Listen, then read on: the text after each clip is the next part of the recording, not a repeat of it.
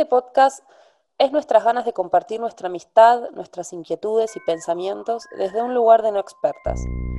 No queremos ser expositivas. Más bien, queremos hablar desde pensar la comunicación socialmente a través de las charlas de café entre un grupo de amigues.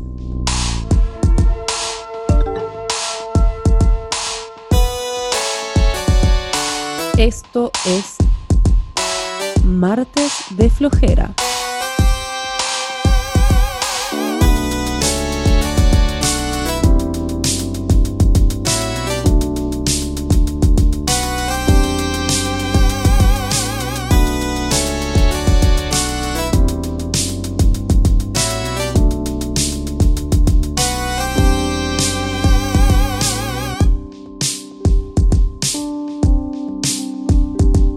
Empezó marzo y es como si recién empezara el 2021. Nosotras hoy comenzamos nuestra segunda temporada de Martes de Flojera. Y estamos convencidas de que este espacio nos brinda la hermosa oportunidad de comunicar.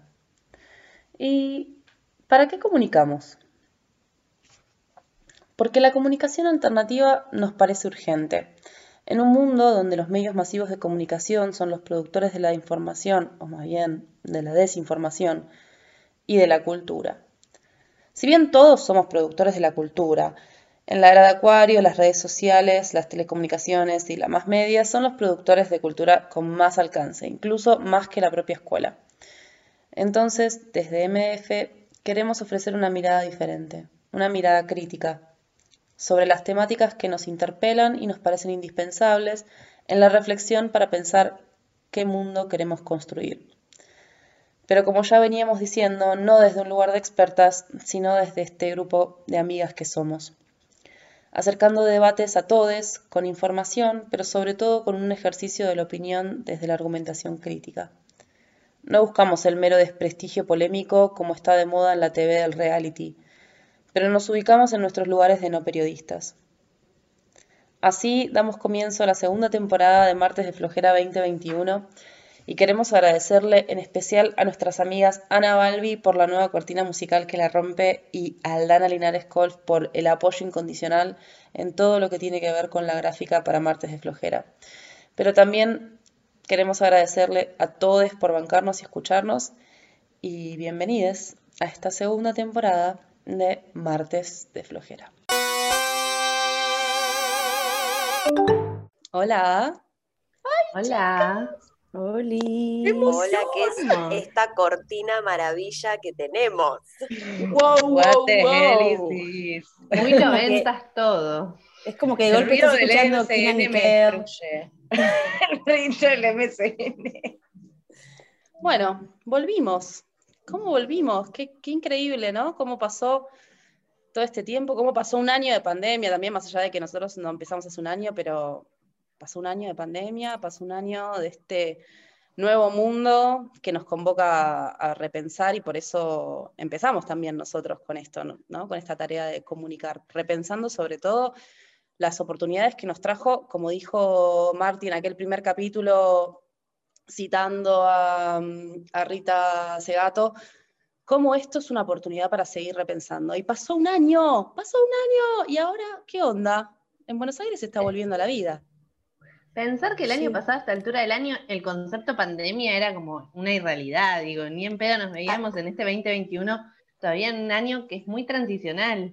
Digo, no nos esperábamos para nada estar todavía como lidiando y conviviendo con unos números epidemiológicos muy extraños, con un año vacunatorio que la vacuna no es la, digo, trajo más conflictos políticos que soluciones eh, Así que bueno, acá andamos con la vuelta a la presencialidad, digo, uno de los temas que fue candente acá eh, en el comienzo del año. Nos encontramos con bares, plazas abiertas, gente con barbijo, gente sin barbijo, en una cotidianidad que parece que todo fue, pero no fue. Y acá la vuelta a la presencialidad, muy cubierta mediáticamente. Y, acá nos preguntamos nuevamente, en el capítulo que hablamos de educación, decíamos qué, cuál es la escuela que vendrá, y claramente está muy lejos de, lo que nos discutíamos, de los paradigmas que nos planteábamos de educación. El protocolo desarrollado por Nación y por Acuña, implementado acá en la ciudad de Buenos Aires, está redactado por gente que no ha pisado un aula, que no ha tenido contacto pedagógico con ningún pibe, y, nos vemos malabareando los actores principales de la educación, eh, con una realidad de, desidia, eh, que en un año después de una pandemia no se le hizo nada a las escuelas, y bueno, y acá estamos tratando de, luchar con eso, con el escenario que tenemos siempre pasa lo mismo, ¿no? Como que somos los actores principales, o sea, los actores de dentro de las escuelas, tanto directivos como maestres y no docentes, los que tenemos que salir a cubrir los baches y a cubrir eh, las situaciones que no se pueden resolver desde las más altas cúpulas del poder, ¿no? O sea, ¿cómo puede ser que volvamos a la presencialidad en estas condiciones donde sean los intermediarios del Estado con, la comunidad los que tengan que resolver las problemáticas que debería resolver el Estado, increíble. Y así un poco en todo, ¿no? Porque si nos ponemos a pensar en, la presencialidad en general, ¿no? Como esto de dejar la casa y empezar a salir a trabajar, la gente que se tiene que tomar los medios de transporte público. Eh, una, una, era una, una, nueva etapa llena de, de tensión, ¿no? ¿Cómo vivimos esto, chicas? Sí, y, ustedes? Y, no dejamos de ver cómo el sistema privado se está, como en algún punto vieron que las vacunas, eh, la reta las quiere destinar al sistema privado, digo, no vemos, dejamos de, eh, estamos en, un sistema de precarización del sistema público que, hace que los eslabones eh, finales, los docentes, los médicos, los asistentes sociales, nos encontremos con una realidad insostenible, que ya de por sí en otras instancias estructurales, digo, ya lo veníamos hablando, que las, eh, las, vulnerabilidades sociales y económicas en contexto de pandemia se profundizaron y se sumaron otras, digo, eh, la conectividad, digo, se evidenciaron otras que por ahí en otro momento no eran necesidades básicas, pero hoy para sostener el vínculo pedagógico necesitamos mínimamente tener un acceso a Internet o un dispositivo para poder trabajar desde un, teletrabajo.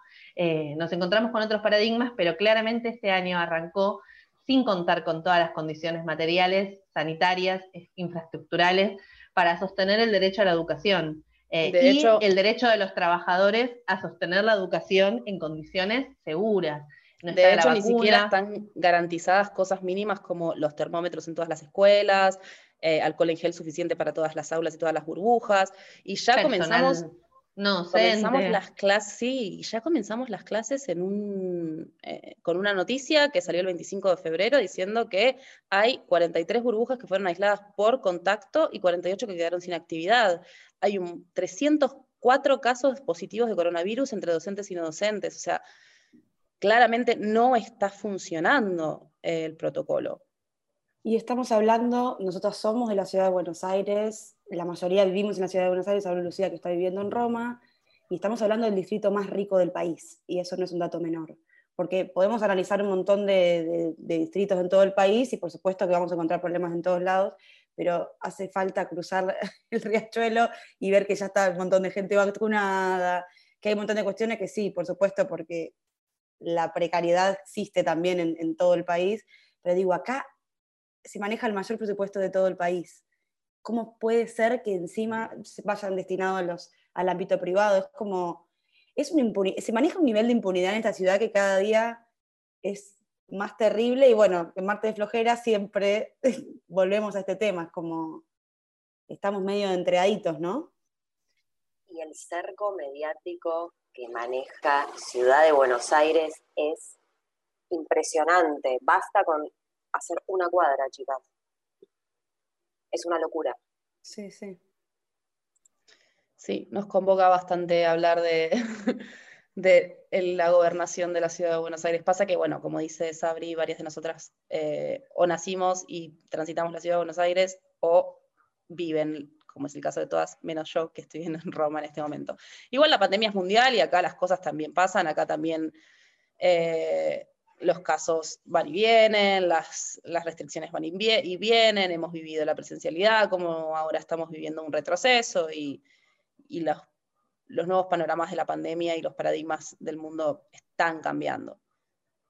Sí, pero creo que lo hemos hablado en programas anteriores, como la importancia de, del rol del Estado, digo, que ha adquirido en este contexto, la importancia de que, bueno, lo podemos resolver a nivel individual, eh, podemos encontrarle alternativas, pero claramente hay una cuestión eh, estructural eh, de sistema que tenemos que replantearnos. También tenemos que exigir como políticas educativas estatales, también políticas sanitarias. No puede ser que un ministro de Educación a nivel nación diga que las clases van a comenzar cuando los docentes están vacunados y de golpe nos encontramos con, bueno, las condiciones no son, los docentes no son prioridad para las vacunas, eh, son personas esenciales, pero bueno, primero va a ir al sector privado, entonces están esas cuestiones jurisdiccionales que hacen que la reta pueda hacer esas cosas y de golpe de una conferencia de prensa trota con Acuña, eh, diciendo que, que comienzan las clases, que va a haber un periodo de reorganización pedagógica.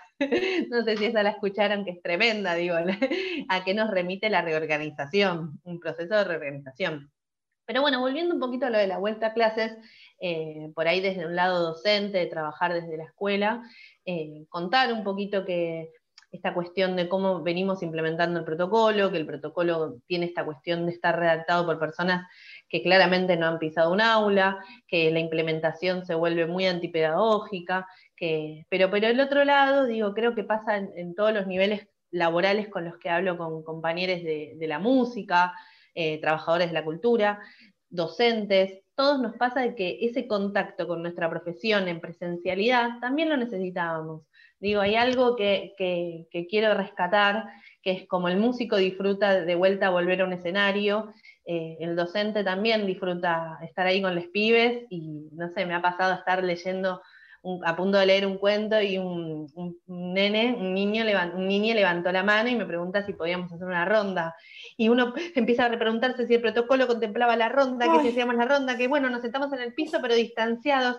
Y, empiezan a darse esos lugares que uno es como que eh, robotizó un, protocolo que, que es como que lo que prioriza es el contacto, qué sé yo, es como que uno trata de sostenerlo para garantizar ciertas condiciones de seguridad y, todos los docentes nos desvelamos para poder garantizar una presencialidad segura, malavariando con las condiciones sanitarias, higiénicas, infraestructurales, que no es que no está limpio para la pandemia. Hay ratas, digo, hay dengue, hay ratas, hay abandono, hay desidia completa en las escuelas, más allá de las condiciones sanitarias para el caso del COVID.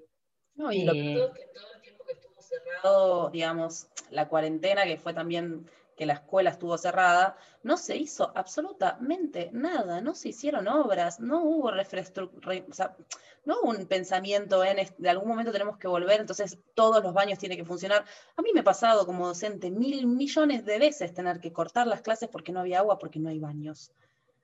No, y encima ahora se incorpora que no se puede comer. Entonces están realmente la escuela un espacio donde el desayuno, donde la, eh, la vianda garantizaba ciertas cuestiones básicas para poder estar en la clase, y hoy encima no se le encuentra una respuesta frente a eso. Es como que eh, realmente estamos malavariando en un contexto que, que, imponen para generar una situación de presencialidad que yo consideraba necesaria. Digo, es realmente necesario eso, tanto para docentes como para los niños. Eh, los educandos que hoy en día, el año pasado se la recontrabancaron. Eh, realmente hay que poder dar respuesta a eso, pero ahí es donde nosotros vemos que la respuesta tiene que ser a nivel Estado, a nivel eh, eh, nacional, a nivel jurisdiccional, tiene que haber una respuesta frente a los pedidos de los docentes que son los que están primero batallando ahí en las escuelas. Sin embargo, la respuesta siempre es el, el desprestigio, ¿no? Como como justo antes de empezar, empezar a decir los docentes no quieren empezar las clases porque no quieren venir a trabajar. Y estas cosas que vuelven a pasar una y otra vez, el, desprestigio eh, a los docentes que terminan siendo una y otra vez los que se hacen cargo de la deficiencia del sistema educativo y no al revés. Hay, hay algo que no me parece menor. ¿Se acuerdan que a fin de año, muy solapadamente, salió un fallo que vos podías reclamar tu vacante solo si demostrabas que eras pobre. Sí. Bueno, es como todo en esa línea. Eh, muy a fin de año, el gobierno de la Ciudad de Buenos Aires determinó un fallo, que después se vio frenado todo, porque se da todo en un contexto de las vacantes, eh, en el que no estamos solamente reclamando las condiciones para sostener la presencialidad en COVID, estamos reclamando una serie de desidia estructural que se viene sosteniendo por lo menos desde que yo soy docente. ¿Cuántos años hace que quedan 20.000 pibes y pibas sin vacante? No, no puedo decir el número porque la verdad que no lo busqué, pero por lo menos desde que yo soy docente y tengo conocimiento, por lo menos cinco años hace, y creo que deben ser más, que no y se, sumaron a los actos públicos que ahora son virtuales, entonces hay un montón de docentes que no pueden tomar cargo, como también hay un montón de docentes que no pueden tramitar su excepcionalidad o porque cuidan a personas mayores de 60, no tienen la licencia, o sea, tienen que ir igual, los que tienen hijos menores de 14 tampoco tienen la posibilidad, una compañera tuvo que renunciar a su trabajo, lo digo porque la conozco de la escuela, tuvo que renunciar a su trabajo porque no tenía forma de garantizar la presencialidad de su hijo en la escuela, escalonada, trabajando en, horario completo. Digo, también hay que dejar de responsabilizar al docente de políticas que son a nivel, eh, digo, lo vivo también ahora como padre, como familia, con mi hija escolarizada en sala de tres, de ver que, que los docentes estamos desvelándonos para poder garantizar esta presencialidad segura y se le exige mucho, como si realmente fuéramos nosotros los redactores de este protocolo cuando ni se nos consultó. Y eso es importante remarcarlo porque las políticas tienen que partir primero de las bases, como en todos los niveles, digo, el educativo, el económico, digo, tienen que partir de las bases.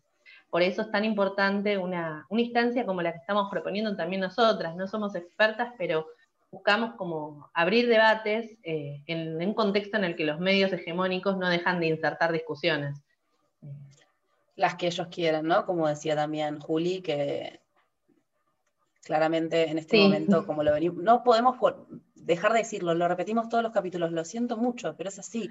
Los medios masivos de comunicación son nefastos. No me sale otra palabra. o como recién hablábamos, los, digo, los medios de comunicación ahora están hablando en contra de la vacunación VIP, que nosotros recontra criticamos esas metodologías de la política que tiene y la tiene, esas vicisitudes de la política, pero se pasó cinco meses antes de las vacunas. Pero eso no justifica el acto fascista que se hizo frente al Congreso. Digo, eso no justifica. No solo eso, sino que además cinco meses antes estuvieron haciendo una campaña de desprestigio contra la vacuna, entonces tipo, bueno, ahora reclamamos la vacuna VIP cuando antes decíamos que la vacuna era un veneno. O sea, el nivel de esquizofrenia de la oposición y de, la, y de los medios de masivos de comunicación que portan esa voz, vamos a decirlo así, eh, es terrible. La verdad que el acto que, tuvo presencia en la Plaza de Mayo con esas bolsas es, no, solo es violento, es un, mensaje prácticamente mafioso.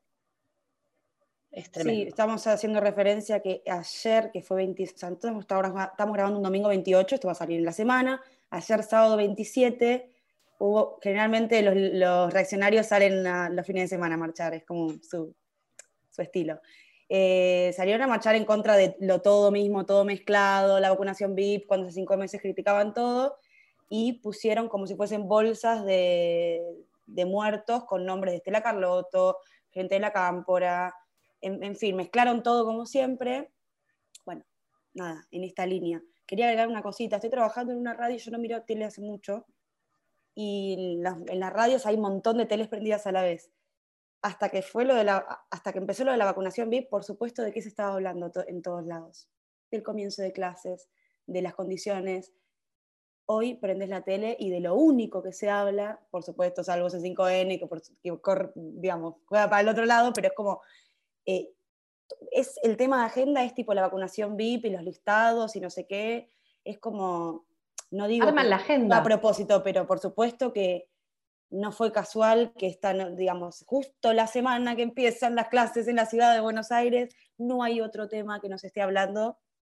O sea, ya está, ¿cuánto más se puede discutir sobre algo que es terrible? Por supuesto, se está investigando, pero es como, es muy notorio que hay, que hay una agenda marcada y es tipo, nadie hable de las clases, porque la verdad que está, por supuesto que se está hablando un montón, porque no estaban las condiciones dadas y no están, está clarísimo. No, y a esta altura del año, eh, a esta altura del año, el año pasado se hablaba de los rugbys como si fuera el primer episodio en el que el sistema patriarcal sucede en esas cuestiones. Digo, claramente las discusiones las plantan de determinada forma y solo se pueden discutir eh, desde la óptica que lo plantean los medios. Entonces de golpe tenés gente experta hablando de educación y vos decís, no, consúltele a un docente, consúltele a quienes estamos trabajando con el protocolo, que no es una, cuestión de no tenemos ganas de trabajar, todo lo contrario, queremos garantizar las condiciones de educación y garantizar un derecho, pero también un derecho laboral, de trabajar en condiciones. Pero bueno, un año más aquí, chicas.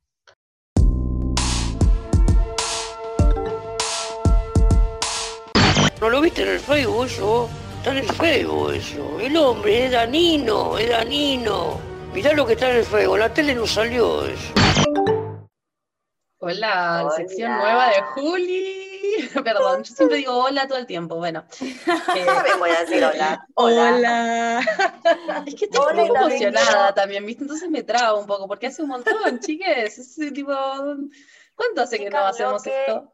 Extrañé esto y quiero decir algo muy frívolo. Qué lindas que son mis amichas. Ay, no.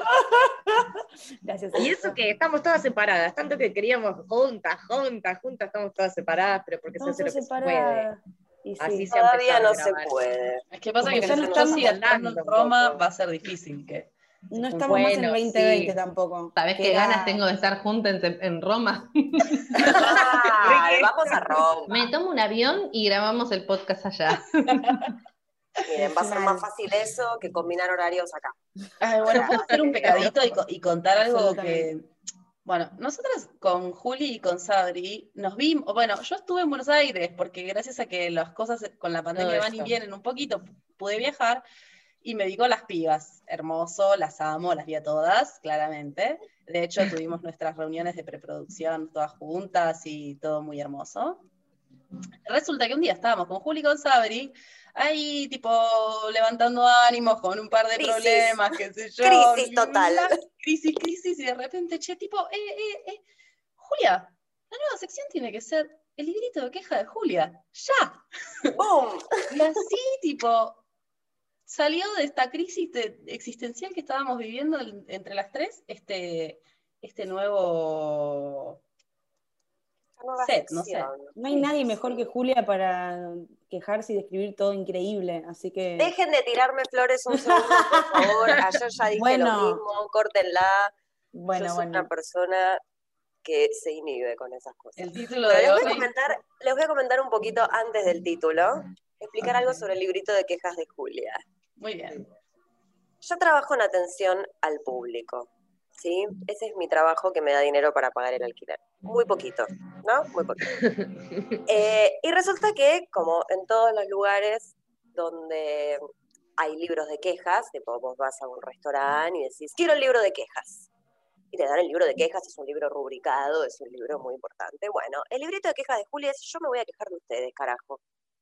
¿Por qué ustedes pueden quejarse de absolutamente todo y yo no puedo hacer un libro de quejas? Bueno, este es mi librito de quejas, porque la atención al público me ha hecho peor persona, mucha peor persona de la que soy. Yo era una persona buena, yo era una persona Paciente, empática. paciente, empática. La empatía todavía la conservo, pero selectiva, muy selectiva. Muy selectiva. Estas son cosas que te dan también los after 30 years. Como también hoy diciendo que estoy más fisura que la miércoles porque estoy grande y me tomo una cerveza y me explota la cara. Hay, cierta impunidad de los 30 que ya, que el, traba- el trabajo que tenés claramente te, te, ha, te la ha forjado. Tal ¿No? cual, tal cual, las cosas que hay que escuchar. Y bueno, en esta nueva sección del libreto, el, libreto, el librito de quejas de Julia, hola, em, este se llama Julia versus, la- versus las fake news. Pero no es Julia versus las fake news con un análisis tan maravilloso como el que hacen mis amigas como Lucía y Martina, que es como muy específico, con mucha investigación. Este es más, este es más pequeño, este es más. ¿De dónde te salió el impulso de reenviar un audio de WhatsApp que no viene de ningún lugar, que no sabes a dónde va, ni a dónde iba destinado? ¿Cómo se te ocurre reenviarlo como si fuera la información más fehaciente que La te en la vida y no citas una puta fuente, no sabes quién carajo está hablando, cuándo lo dijo y a quién carancho se lo dijo? ¿Cuántas veces nos pasa por día, ¿no? Que, No, que mal. estamos en un grupo o en una o con una persona de la fa- las familias un poco también, ¿viste? Esto de las, las señoras grandes. Y esto A veces Ah. nosotras somos la señora grande. A veces. Y, a mí- y otra señora te dice, amiga, no es por ahí. Ah, amiga, tenés razón. Menos mal que no lo estos publicó. audios, estas noticias truchas, estas cosas que digo, sí, por, es- por ejemplo, no sé, yo estoy en un grupo de argentinos en Roma que están, hay una mina que está todo el tiempo mandando videos, audios y notas en contra de la existencia del coronavirus. Bueno, viene por ahí esto también. Claro, porque esa es la gente. Ay, por Dios, chicas, no saben, Viene no saben, es como, por favor, señora, basta. O sea, nadie la está leyendo, nos estás rompiendo las bolas. Ya se lo dijimos en todos los idiomas posibles, ¿no? Pero lo sigue haciendo. No, yo Ah. en este caso quise tener un poquito más de tacto porque era un grupo del trabajo, lo cual todo es tipo, cuidado dónde pisás, porque la gente con la que uno comparte los espacios laborales, que no son espacios de laburos, no sé, no es una cooperativa de trabajo, no es una escuela, no es un lugar con, con gente que uno tendría afinidad, es gente que uno dice, yo me relaciono con vos porque no me queda otra, porque yo te cruzo en la calle o yo te cruzo en un grupo y capaz, nos decimos hola, chao, nos tomamos una birrita, pero no, no pasa a mayores. Es, es, es raro. Se juegan muchas cosas en esos grupos de WhatsApp. Yo me he ido de grupos de WhatsApp, tipo, ah, son nazis, directamente, sin ningún tapujo. O sea, hola, soy nazi. Bueno, decilo, ya Una está, gracias. desilusión total cuando decís, ¿de verdad estás compartiendo este meme? ¿Por qué está ¿De pasando esto? Aparte también la impunidad de los memes, que porque es un meme está todo bien. ¿No? Si es un meme, bueno. Después yo, no, no, yo solo tiré eso, nada, era para que nos riamos un ratito. Vamos, vamos, vamos a reírnos. Ay, vos sos muy seria. Sí, yo soy una conchuda. Sí, soy una conchuda. es así. Pero bueno, de repente llega un audio que es hablando de quién sabe quién y hablando sobre quién sabe quién, hablando sobre cuestiones de la pandemia que yo no voy a refutar diciendo no, yo sé más. Pero digo, un poquito de criterio, gente, un poquito de criterio. No pasa acá de quién tiene el conocimiento y quién no lo tiene. Porque está también esta cuestión de todos podemos opinar de absolutamente todo, todos podemos tener una opinión formada y vos tenés que respetarla. No, yo no tengo que respetarla. Si estás diciendo una barbaridad, no tengo por qué respetarla, no te respeto, te respeto cada vez menos. O sea, y el Es que hecho de que tiene- haya... Sí, Claro, como esta situación de vaciar todo de contenido y de repente esto de la libre expresión, utilizarlo para decir una forrada sin información o una cosa nazi. O "Ay, meter unas simulaciones de porque-". cuerpos con, un, con los nombres de los políticos de tu partido opositor. O sea, esto es lo mismo. Estamos en la misma línea. Exactamente, es la Me misma chupa un huevo todo. La ¿Y impunidad dónde total. viene? Y cuando una persona de tu misma edad lo hace, decís, apa, no, no es mi mamá que de su grupo de la primaria le mandaron la foto de una rata en una botella y ahora dice que todas las botellas de agua King tienen ratas y que le está pasando ahora mismo en el chino de la vuelta de su casa, entonces mi vieja lo comparte y después es tipo, no, y sale de repente en la tele. Es tipo, eh, mamá, ¿qué hiciste? Claro. Y nadie No fue un viejo loco, fue una compañera de edad. Claro. Fuerte, es muy fuerte. es muy fuerte. Cuando contesté, como pude, ¿no? Porque también eso, qué sé yo, grupo del trabajo, oh, por Dios, el grupo del trabajo, cuidado, uh, los alemanes.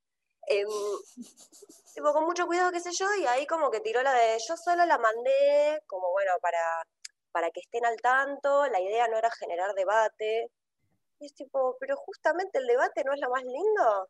¿Para qué lo estás mandando entonces? Vamos a debatir, vamos a debatir. ¿Qué es ¿Y, esto? y generaste debate al final o lo se cortó ahí? Más o menos, porque era un grupo de 30 personas y terminamos hablando esa persona y yo. Claro. Y alguien que empezó a escribir y borró y fue tipo, maldita sea. Algo. ¡Vení! ¡Hablemos, hablemos! Vamos, No, estoy pero- acá con el teléfono en el baño, me sube la adrenalina, no puedo salir del inodoro. ¿Qué está pasando? Dale. Puedo estar todo el día acá. Igual yo creo que estoy en contra de casi todas las cadenas de, de lo que sea. Tipo, como ya desde los principios de las cadenas de mail, o sea, me, enferma eh, el, el reenviado automático sin ningún tipo de filtro. Gente, por favor. No. Bueno, igual, Lucía, eh, yo voy a mandar una cadena eh, muy prontamente y más te vale que no la rechaces. ¿sí? Que esté inquilines agrupades, se vienen fechas muy importantes, se vence el decreto de necesidad y urgencia que prohíbe los desalojos hasta el 31 de marzo y esta cuestión de congelamiento de precios, que es mentira, porque es mal llamada congelamiento de precios, eh, nada, se viene. Y estás en mi lista de difusión, chiquita, aunque estés en Roma. ¿Sí? Porque Lucía pasa por acá. No, pero hacer tanto. política no es lo mismo que compartir boludeces y hacer cadenas Sí. de, de rezame 10 Padre Ay, Nuestro, por favor. A mí lo que me mata es la de tipo, Facebook va a cambiar su método, si vos no le tocas este botón, vas a perder. Y yo creo que gente como mi papá se lo cree porque le cierran el Facebook por hacer cosas, ¿me entendés? De no entender. No le doy permiso, no, No le doy permiso. A, a Facebook a que utilice el contenido de mis publicaciones, que el contenido de sus publicaciones tipo, ¿qué? ¿Cómo te podés favor, pensar no que le vas a decir algo a. Facebook en primera persona desde tu página? Y si lo copian y lo pegan un montón de viejos locos, eso va a funcionar. No, porque aparte esa publicación dice, no compartas, copia y pega. Entonces, imposible Claro, de claro. rastrear de dónde vino, porque también está preparado para eso. ¿De dónde vino? Nadie sabe, copié y pegué. Claro, ¿Cómo claro. puede ser? Y de repente tenés ahí una cadena que capaz viene hace 10 años. Yo estoy en un montón de grupos de perritos y de cositas y es tipo, desapareció Willy. Y es tipo, Willy desapareció hace 15 años, ya se murió.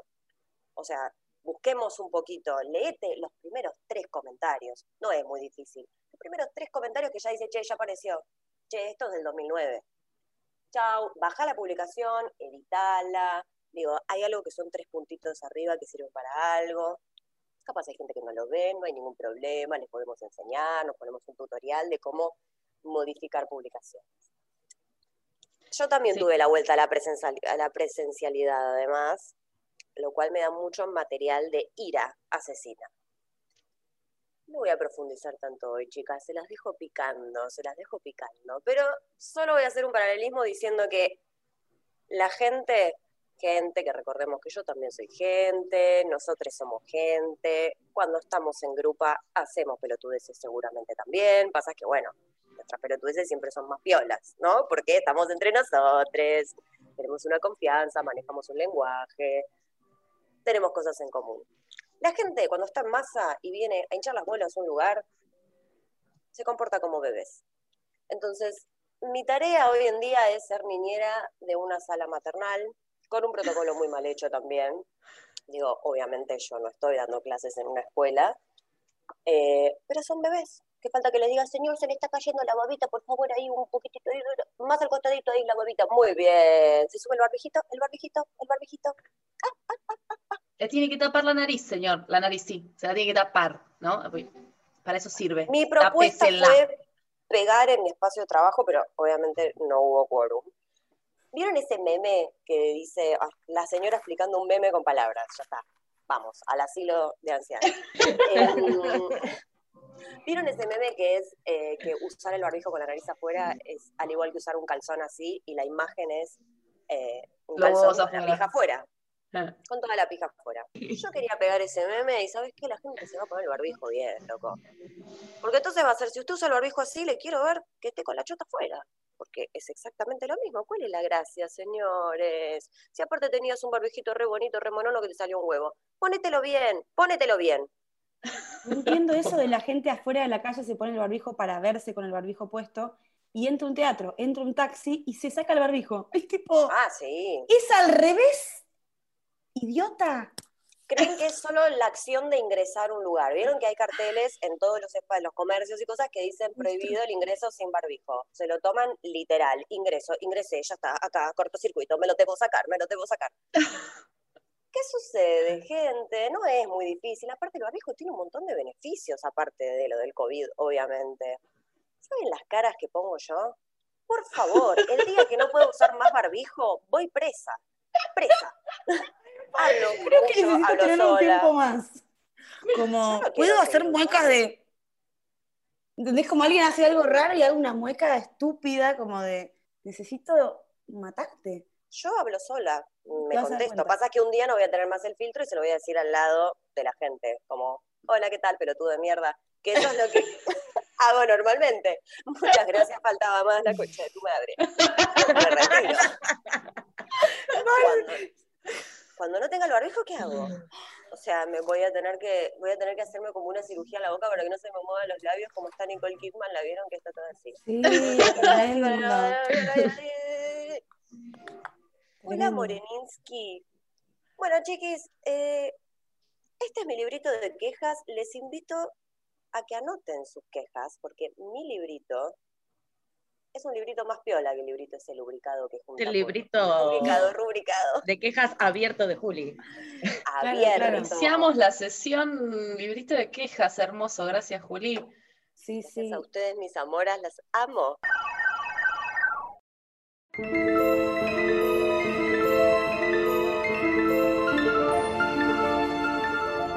Astro Gaming. Astro Gaming. Y bueno, para empezar, eh, estaría bueno hablar del momento que estamos viviendo ahora, que está relacionado a la Season Pisces. La Season Pisces es el fin de, la rueda zodiacal. Estamos hablando del último de los signos, el que viene a integrar todas las energías. Eh, estamos también hablando de la casa 12, estamos hablando de la casa del inconsciente colectivo, estamos hablando de Neptuno, ¿sí? el planeta el dios de los mares. Estamos hablando de una energía de conclusión, de balances relacionado a lo emocional, del plano de lo sensible. Estamos hablando de la trascendencia hacia algo mayor, porque eso es un poco Pisces, ¿no? Aquello que, eso, así como es el último signo de la rueda zodiacal, o sea, que integra todas las energías, todo lo que tiene que ver con el mundo del- de lo sensible, de lo mental, de lo físico. Todas las energías culminan para cerrar y volver a empezar en Aries, o sea que si bien es el fin de algo, también es el comienzo de otra cosa, por eso hablamos de balance, por eso hablamos de trascendencia, de algo que trasciende el ego, que nos trasciende a nosotros como personas, eh, sino que hablamos como de algo de un fin más mayor, de una serie de acciones, pensamientos, eh, sensibilidad en pos de algo más que lo que me está pasando a mí. Entonces, bueno, por eso un poco estaba bueno como empezar el programa hablando de esto, porque a nosotras, en nuestra carta natal, eh, que yo les he mandado, para que podamos retomar y que también pueden retomar también el primer capítulo en el que contamos un poco de qué se trata nuestra carta astral. En este caso, eh, nuestro Piscis se encuentra en la casa 2, en oposición a nuestro Virgo, ¿sí? a nuestro Virgo en casa 8, que nosotras tenemos el Sol, El sol en Virgo en Virgo. casa 8. Por eso todas nuestras listitas y cositas. Eso, todas nuestras visitas y nuestra ahí. organización.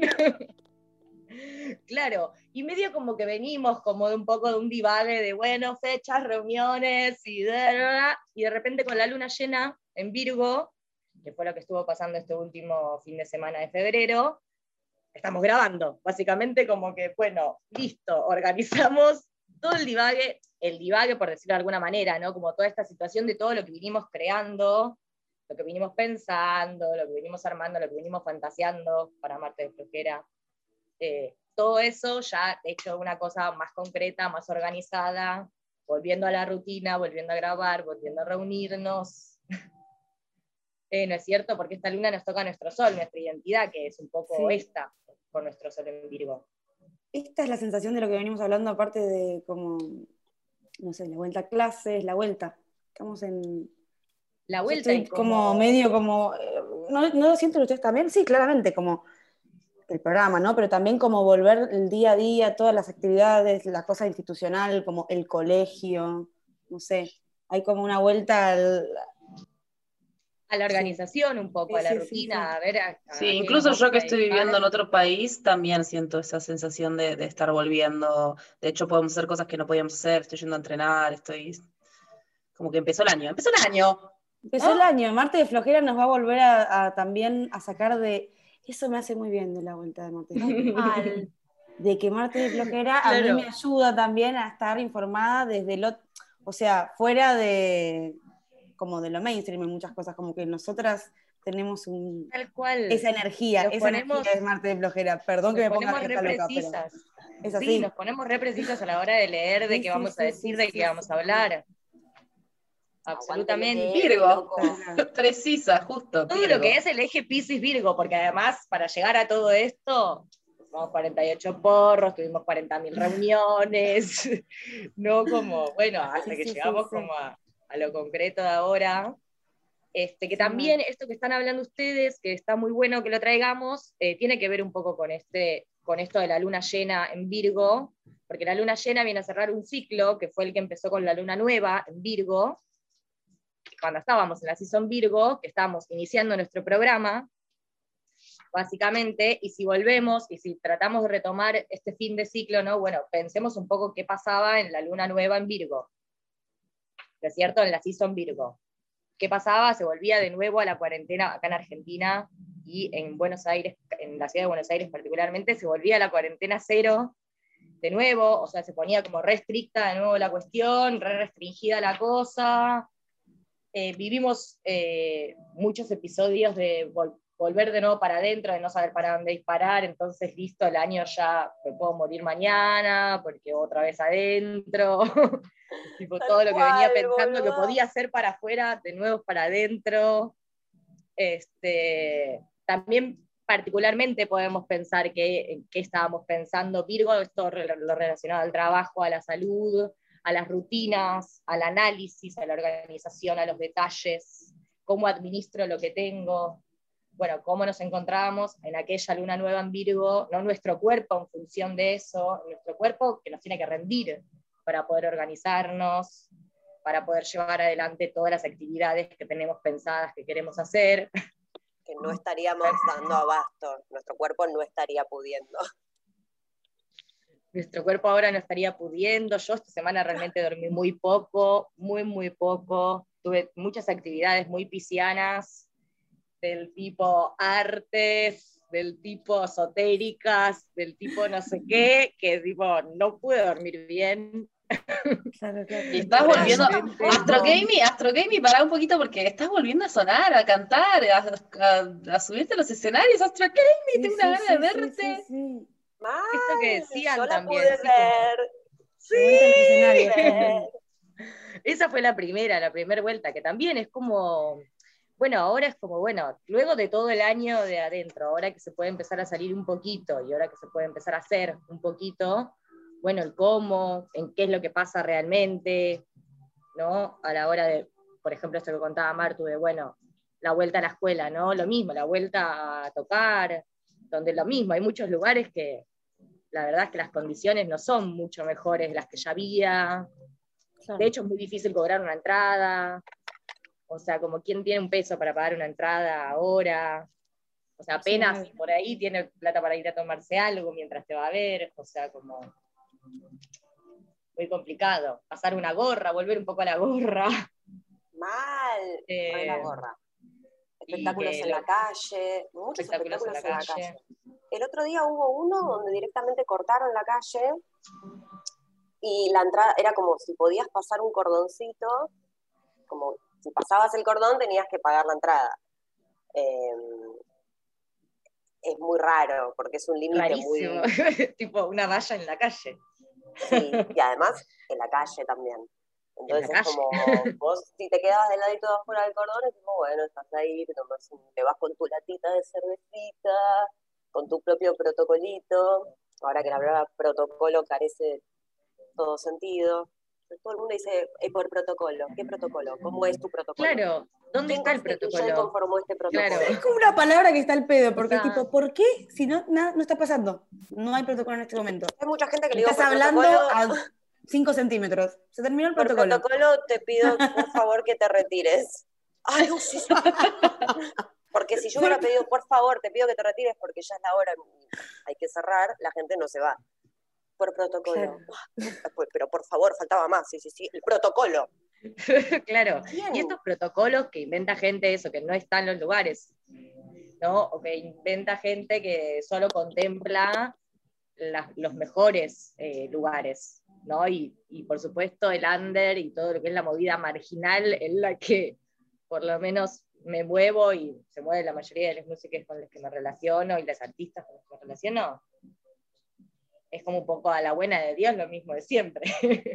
Mal, y también creo que se arma esta cosa de que hay dos protocolos. El que es de puertas para afuera, que es el que se ve, o sea, el que, el que, el que debe estar, el protocolo real, porque es como si yo te voy a servir un vaso de birra, ¿cómo voy a estar un metro y medio tuyo? Pero el protocolo lo dice. Entonces te lanzo la birra a la cara. claro. Y ahí está. Abrí la boca. Grande. Claro, y es que es eso, bueno, un poco sí, cómo nos, eh, entonces, cómo se organiza todo esto que veníamos vinimos transitando durante todo el 2020, particularmente si queremos desde lo que fue la luna nueva en Virgo, ¿no? Como esto de, bueno, volver para adentro para reorganizar, para ver después cómo se sale. Y ahora que, bueno, listo, ya están los protocolos, ¿no? Listo, ya están los lugares, ya la calle se puede usar. Bueno, ¿qué hacemos con todo esto y cómo se materializa también con esta luna todo aquello que veníamos pensando en cómo hacer, esto de lo pragmático, esto de, las cosas de la vuelta, de la presencia física, de que el cuerpo, en función de algo, que me dé una materialidad, la organización. Bueno, en fin, eh, todos esos temas nos viene trayendo este fin de, sin, de rueda zodiacal para empezar en Aries ya, bueno, con un poco, con toda la acción concreta. Te estamos esperando, te estamos esperando, Aries. O sea, estamos, yo por lo menos estoy transitando mucho este cierre donde está, se está acomodando todo esto que viene pasando, mucho, del año pasado que venimos, y bueno, retorno de Saturno que me pegó una piña en la cara. Tal cual. Eh, y es como, ya sí. Está pasando. Está pasando y estoy poniendo el cuerpo para eso. Es, muy real, boluda. Es. Bueno, entonces eso, aprovechemos como un poco este momento para ir hacia esas reflexiones. Ay, me interesa muchísimo. Sociales, es un reseteo. es un reseteo. social, claro, es un reseteo porque es una oportunidad para concluir, cerrar eh, bien con los detalles de todo para empezar el 2021, para continuar nuestra vida, nuestras vidas sociales, nuestras vidas políticas, eh, para seguir pensando en Saturno y Júpiter y en Acuario. y a seguir pensando la nueva era. Año, a seguir pensando la nueva era de Acuario. Este, así que bueno, nada, tratemos de, no olvidarnos de que somos parte de un todo y a ver si cómo arrancamos entonces el 2021. Wow.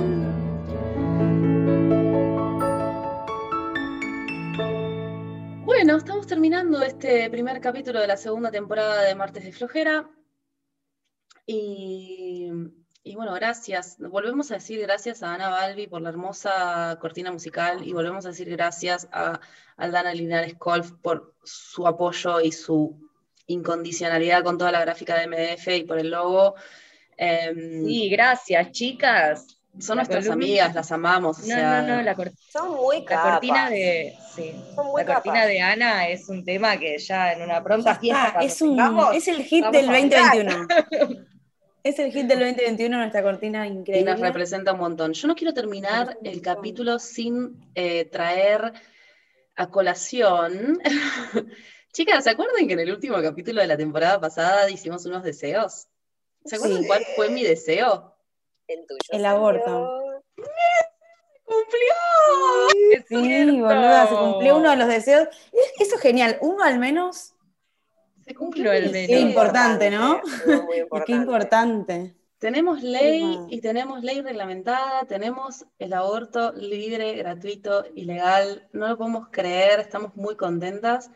Y con este énfasis de, de lo que logra la lucha organizada de las mujeres y las disidencias y los cuerpos gestantes y, bueno, toda la militancia transfeminista, pensar también que se acerca el 8M y bueno, qué momento, ¿no? Porque hace poquito volvió a salir la lucha así fuerte, fuerte contra la justicia patriarcal con el caso de mm, Úrsula.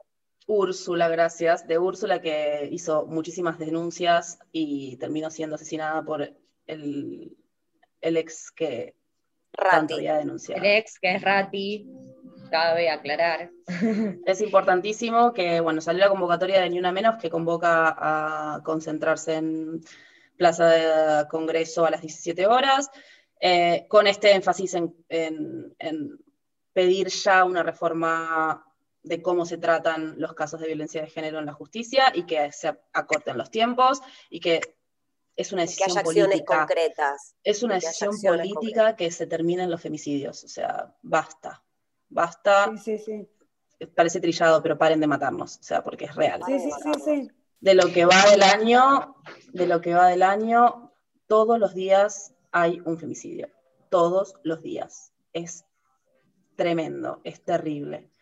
Y cada vez que se, hablamos de algún transfemicidio, de algún femicidio, todo el sistema judicial y todo el sistema policial siempre está involucrado perjudicando eh, a la persona que está siendo víctima, porque no siempre funciona de una manera patriarcal o directamente no funciona, eh, a pesar de que hay un Ministerio de la Mujer y a pesar de que hay un montón de personas militando que esto es un, un tema político de Estado a tratar. Eh, Tenemos que salir a la calle. Difícil. Sí, Pandemia por medio, lo lamento, o sea, es, es tremendo, ¿no? Porque es esta dicotomía constante de los protocolos y de la presencialidad, pero evidentemente si no salimos a la calle, las cosas no se logran. Sí. Em, bueno, así Sí, terminamos. sobre todo si en la calle, perdón que voy a salir con esta así, pero sobre todo si este fin de semana sale en la calle eh, la gente más reaccionaria de esta ciudad del orto a tirar eh, como muertos en la puerta de, de la Casa Rosada y nosotros sí, no vamos a salir cuando nos están matando sistemáticamente, o sea, somos re- son responsables hasta culturalmente de que esto pase, o sea, todos responsables culturalmente y hoy en día no haciéndose cargo de esto, encima, nada. Es tremendo, es tremendo y estamos como todas medio como eh, muy, Interpeladas. muy interpeladas, sí, sí. Y ya, sí, es como decís vos, Lu, hay que salir a la calle porque realmente no, no podemos dejar que esté pasando esto. Y esto, gente tirando cadáveres eh, en una perfo en, en Casa Rosada, no nos podemos quedar en casa. violencia. Es así, me genera violencia, tal cual. Bueno, esos días que fue el caso, ah, me quería, quería agregar otra cosa también respecto de nuestra postura, digamos, ¿no? El hecho de que, no sé, nos acordamos el nombre de ella, pero nunca sabemos los nombres de ellos porque están tapados. ¿Por qué nos acordamos del caso de ella? Se murió ella, sí, obviamente, pero eh, hasta eso, ni siquiera Sí, sí, todavía no los podemos casos por el asesino, Claro, to- todavía no podemos focalizar en los femicidas. el femicida.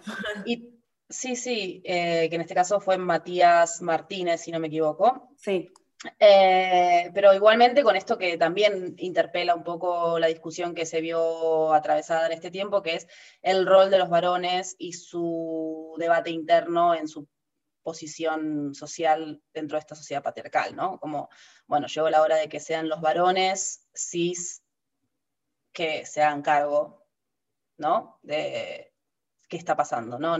Todas tenemos una amiga violentada, nadie tiene un amigo violentado un violen- violento, perdón, un amigo violento. O sea, llegó la hora, basta, ¿no? Bueno, terminamos este capítulo así un poco enojadas.